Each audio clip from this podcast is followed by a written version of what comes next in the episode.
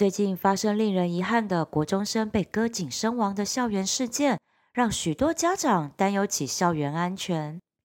今天，我想从科学的角度引用一份学术论文，来聊聊青少年的情绪管理，以及我们如何运用芳香疗法来协助这群花样少男少女维持心理的健康。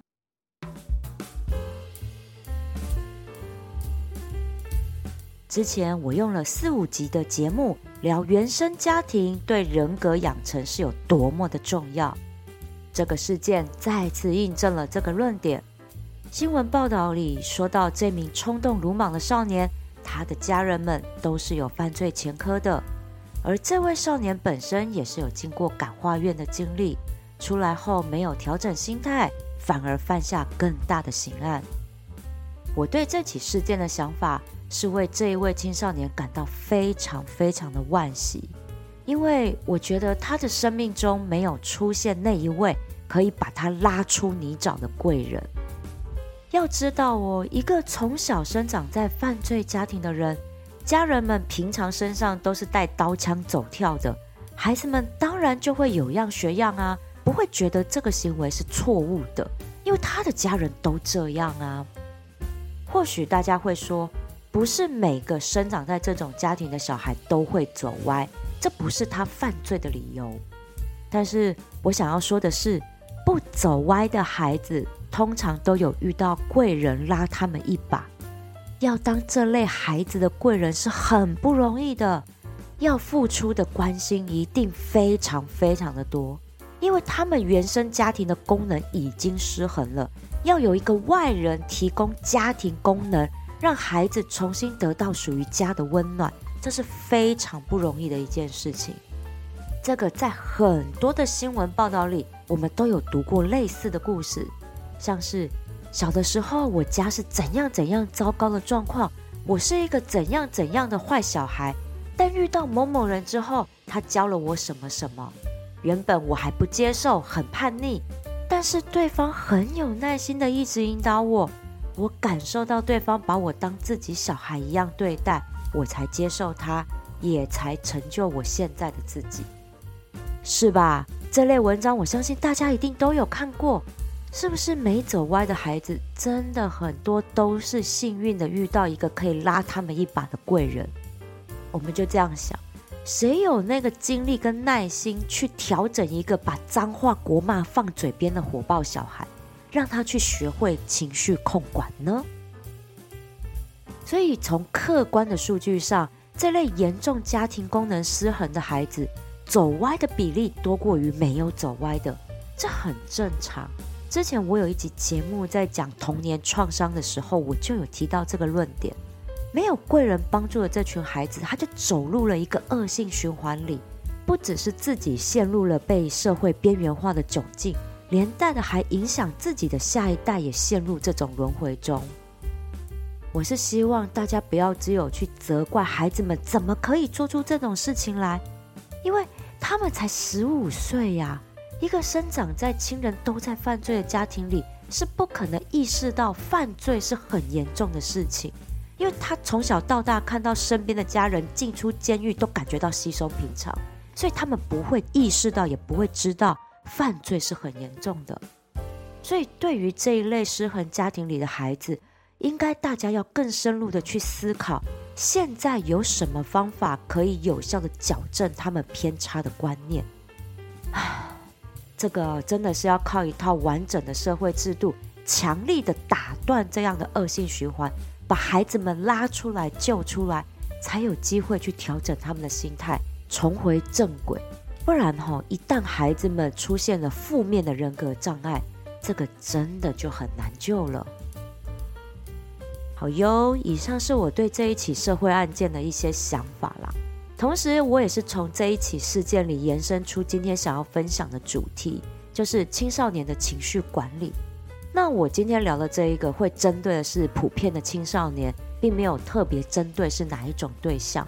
因为刚刚也提到了，这类家庭功能失衡的孩子，他背后的原因太复杂，不是只有做好情绪管理这单一面向而已哦。所以我接下来的分享就是针对我们一般人家里面的普通青少年。讲到青少年的情绪控管，我们一定要聊聊青春期。好，很多人我们都会称青春期是叛逆期。我想问问大家，你们在叛逆期的时候有做过什么惊世骇俗的事情吗？还是呢，跟我一样，一天到晚跟我爸妈吵架？哎，真的，我高中的时候天天跟我妈吵。哎，虽然呢，在那之前也会吵，但是呢，就是多半都是听我妈骂人而已，我不太敢顶嘴。到高中之后，我就突然间有勇气可以跟我妈对骂。有一次我真的印象超级深刻，那一次我其实也忘了到底吵什么事情，但是吵到我情绪失控，我把我吃一半的布丁直接扔向我妈，然后我妈整个大俩公抓狂，你知道吗？所以我爸就赶紧拉住我妈，然后我弟拉住我，才没让我们两个女人打起来，你知道吗？啊，其实也就是因为这件事情啦，我就。意识到说我脾气真的很差，而且原来会有情绪失控的时候，所以我就开始意识到这件事情，然后一直去调整我怎么样去控制我自己的情绪。那青春期少男少女的情绪其实真的很复杂，所以不怪他们情绪起伏这么大。我相信大家也年轻过，一定也有同样的感受。从医学的角度，就有医生提出来。影响青春期少男少女的情绪波动有五个面向。第一个是他们正处于转大人的阶段，因为呢，他们正值发育的关键期，身体的变化包含生殖器的发育、身高的增长等等，很有可能影响自我形象跟自尊心，进而影响到情绪。而且啊，内分泌荷尔蒙也是在青春期有剧烈变动的，这个对情绪就有直接的影响。所以导致年轻人会容易因为一点点事情就情绪起伏很大，变得很敏感，或者是变得非常情绪化等等。那第二个就是学业压力啦，啊，真的，随着升学压力增加，青少年们可能面临学业方面的挑战，这个一定会引起焦虑跟压力的。所以之前有一集特别在讲课业压力这件事情。这真的是身为小孩没有办法脱离的压力呀。第三个呢是社交压力，青春期开始的校园人际关系哈，真的比小学生来的复杂很多。除了同学间的友谊之外，还会遇到爱情的问题。哦，这真的足以让青少年们常常处于那种患得患失的情绪波动里。遥想当年，我们是不是真的也是面对一些朋友间的小口角，甚至是我们暗恋对象，就会有那种啊，他为什么这样对我？是不是我哪里做不好，还是怎么样？这一种患得患失的心态，这个真的是难免，因为这时候我们都还在处于一个寻找自我肯定价值的这一个阶段。所以人际间关系的一点小摩擦，都会让我们情绪变得非常非常的敏感。再来第四个呢，就是家庭关系。青少年在这个时期已经有自我思考的框架了，所以对于很多的事情都有自己的想法。当爸妈对于自己的管教出现了和自己想法不同的时候，就很容易出现冲突。就像我会一天到晚跟我妈吵架，其实吵的也都是因为。我觉得他跟我的想法不一样，但是我们那时候也不会学沟通技巧啊，因为学校没有教，所以我们只能用吵的这样子。加上如果这个时候家庭关系出现变化，例如父母亲离婚了，或者是家里出现重大的变故，像是家道中落这样的状况，也很有可能对于青少年的情绪甚至人格的养成产生重大的影响。再来第五点呢，就是自我认知的茫然。青春期就是开始探索自己的价值观、兴趣和目标的时期。你看哦，像我们以前呢、国中的时候就想着要考哪一所高中，高中的时候呢就想着未来要考哪一个系所，而且同学之间也会开始寻找自己存在的定位跟价值。也就刚刚我们提到了人际之间的关系。我会不会为了挺我的朋友去做出一些很冲动的事情？就像这样，开始去寻找自己在人际关系里面的定位跟价值在哪里？这种内心的茫然，可能就会引起情绪上面的不稳定哦。那我是怎么样做情绪控管的呢？我觉得写日记哈是一个非常有效的方式，同时它也是一个有效了解自我的一个好方法。刚开始哈是被我妈逼的，因为从小一开始，她就逼着我要写日记，然后她会检查。后来呢，等我存够零用钱了之后，我就去买一本有上锁的那一种日记本，我就再也不给我妈看了。好，那我就一直养成写日记的习惯，一直到现在。那我再去翻我以前学生时代写的日记，里面真的写满当时我内心的各式各样的想法。现在老了啦，再回去看当然会觉得说很幼稚。但是我们想想，回到那个时空背景下，只有十几岁的我，其实是没有那么好的能力跟智慧，可以去妥善处理那些人际关系、那一些困扰跟压力的。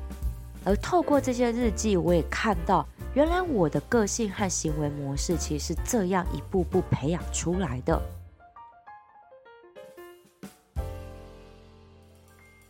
以上这五个引起青少年情绪波动的原因，我想当父母的应该都知道吧？那有些人可能会说，这些我知道啊，但是我觉得这些都不是我小孩情绪起伏很大的原因，诶。那接下来我要分享的这篇论文，可能可以帮你找到第六个原因。我在阅读和芳疗有关的论文的时候，就看到这个标题：青少年时期接触二氧化钛纳米微粒会影响大脑正常发育。这标题马上引起我的注意。二氧化钛啊，它是一个常见的化学物质，它是一种白色的固体。这在自然界是一个非常常见的物质哦，而且它也被我们广泛的运用在各种工业还有消费品上面。因为它是白色的原料，所以举凡油漆、涂料、食品添加物、防晒隔离霜等等，甚至学生们用的立可白、修正带，还有一些口香糖里面，都含有二氧化钛这个化学分子。而且啊，二氧化钛它的稳定性很高。而纳米微粒呢，因为它的特殊尺寸，增加它的独特性，所以这个二氧化钛纳米微粒就被更广泛的运用到生活里的各个层面来了。那这一份论文就指出，二氧化钛纳米微粒对于青少年的情绪控制产生了负面影响，主要是因为这个二氧化钛纳米微粒会诱发神经发炎，还有氧化受损的状况。那以下呢是这一份论文他提出来的可能的解释哦。第一个会引发神经发炎，是因为二氧化钛纳米微粒会导致脑部区域的促进发炎的细胞这个激素的水平啊会提高很多，而这个神经发炎的现象可能会对大脑正常的功能产生不良的影响，包含情绪调节。第二个呢是造成大脑氧化损伤的状况，这个二氧化钛纳米微粒也会引起了大脑海马回区域的氧化损伤，这很有可能会伤害到细胞结构和功能，而大脑的受损也会对情绪还有认知功能产生负面的影响。而这个论文指出，青少年是大脑发育的关键期，长期暴露在二氧化钛纳米微粒之下。很可能影响青少年神经系统的发育，进而对情绪控管还有认知功能产生深远的负面影响。这份论文呢、就让我想到我第一百集节目里面讲的家里的气味危害这件事情很像。有的时候一直找不到引发呼吸道或皮肤敏感的过敏源在哪，那却没有想到原来处处都是过敏源。而这份论文提到的，就是引发青少年情绪波动的，也就是很有可能和他们身边用的东西有关。诶，这个角度我是真的没有想到过。虽然呢，这份论文最后他有提到说，这一切的都还要进一步的来研究才能够确认，但是我看他这份论文，其实他是有非常严谨的研究跟实验的过程，其实是可以看到其伤害性的。那如果这样来讲，是不是立可白跟修正带就要减少使用比较好呢？其实啊，哈，我已经改用擦擦笔很多年了，因为小的时候没有擦擦笔嘛，那就是只能用立可白啊。我真的很讨厌立可白的那个味道，而且我每次用啊，手都会沾到，真的很烦，你知道吗？然后就整个课本什么到处都是，立可白那种沾到的那种印子。所以后来呢，修正带出现之后，哦，我再贵真的都用修正带。那一用也用了十几年。叉叉笔的话，应该是近十年才出现的产品吧，我记得。但是我觉得叉叉笔它的笔芯水量真的很少，超快就写完了。无印良品后来也有出叉叉笔，我觉得它的水量就比较多，但是它的那个笔头啊，擦真的比较擦不干净。而且不管哪个品牌，叉叉笔的笔芯真的都还蛮贵的，所以后来我就改用电子笔记。就真的很少用到这一类文具了。我觉得大家可以环保爱地球，真的可以改用电子笔记本。真的是我也在呼吁大家，我们可以一起进行无纸化生活。好，那这话再说回来，这份论文啦、既然吼都知道二氧化碳奈米微粒对于青少年大脑会造成发炎或损伤的状况，那我们该怎么调理呢？这篇论文呢，它就实验了一支植物精油。来测试它对这种危害的调理状况好不好？大家要不要来猜猜看是哪一支精油呢？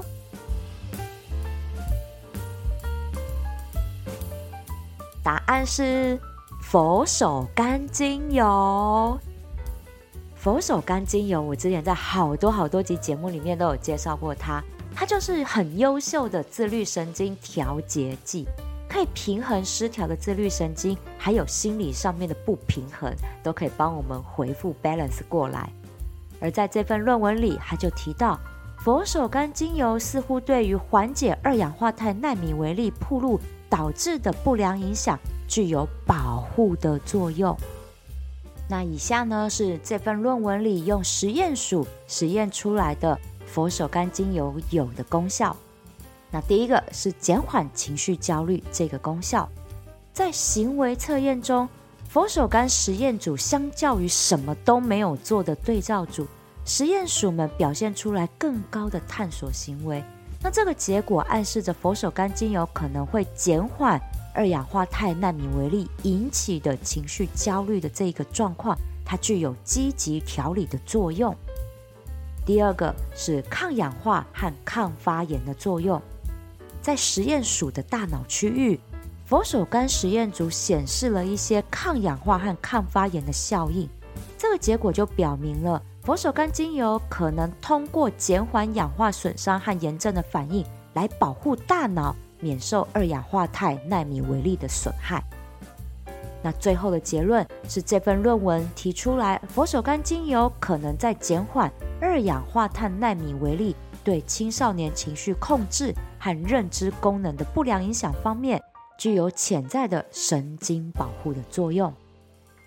那这样，佛手柑精油不只是我们已知的可以针对自律神经有调节的作用外，甚至对于神经还有修护跟抗发炎的作用呢。而佛手柑精油本来就是质地温和的精油，很适合儿童青少年使用。那这样看来，我们是不是都该为我们家里的青少年准备一瓶佛手柑精油呢？面对青少年的情绪波动，我这边有两个精油配方可以轮流熏香，安抚少男少女们的浮动心情。白天的时候，我们可以用佛手柑加柠檬加迷迭香，这个配方主要是让青少年可以专心集中注意力在课业上。并且稳定他们的思绪，增加记忆力。这个香气啊，如果可以在学校教室里熏香，哇，那就很棒了。因为可以帮助学生们提振精神，不要打瞌睡，而且专心听课，同时还可以提振大家的身体免疫力呢。那晚上呢，回到家，青少年的房间里可以熏香佛手柑加真正薰衣草加永久花。来修护累了一天的脑细胞跟心灵，这个香气是可以帮助青少年静下心来，去面对手机里复杂的社交世界。哎，听说现在学生的网络社交很复杂呢，充斥着很多大人们都不知道的事情。这个呢，其实就是他们这个阶段要自己去面对跟处理的事情。所以我们可以用植物香气帮助他们。保持冷静的头脑去做很好的应对。那之前我有分享一个舒缓读书压力的配方叫“读书不累”，使用到的是真正薰衣草加甜橙加红橘。这个配方也可以搭配的做使用，这样就可以全方位的照顾青少年的身心健康啦。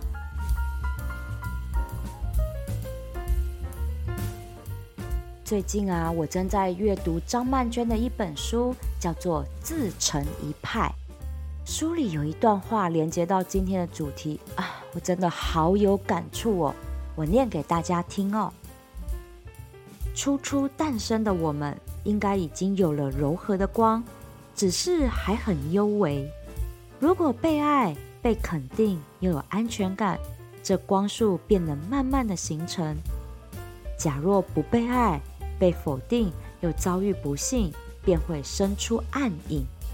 这暗影不但一点一点吃掉自己的光，还会吞噬掉别人的光。有时候我会看到暗影父母吃掉儿女的光，有时候我会看到暗影恋人吃掉另一半的光，有的时候是暗影老师，有的时候是暗影上司。原来。所谓的人吃人，吃掉的可能是光。然而，就算自己的光曾经被吞噬、被剥夺，还是可以重生的。我相信我们生来就有光，尽管有时被暗影遮蔽，只是有时。啊，是不是很有感触？我们自己身上散发的光。也曾经在生长的过程中被擦亮，或者是被吞噬。那现在的我们身上的光还在吗？如果有光，我们有机会是不是也可以帮忙擦亮孩子的光，甚至是别人的光，帮助我们身边的每一个人也可以散发正能量的光？而如果我们自己快要被黑暗吞噬了，那也希望可以借助植物能量的光。帮助我们击退黑暗，重新找回自己的光。喜欢我的节目，请按赞、订阅、分享给需要用植物香气疗愈身心的亲朋好友们吧。如果有任何芳疗有关的问题，欢迎写信到我的 email 信箱，或者是来 IG 私讯我，我都会为你解答的哟。也非常欢迎来到我的芳疗品牌香知香息逛逛。把健康带回家，米沙头的香气杂技，我们下次聊喽。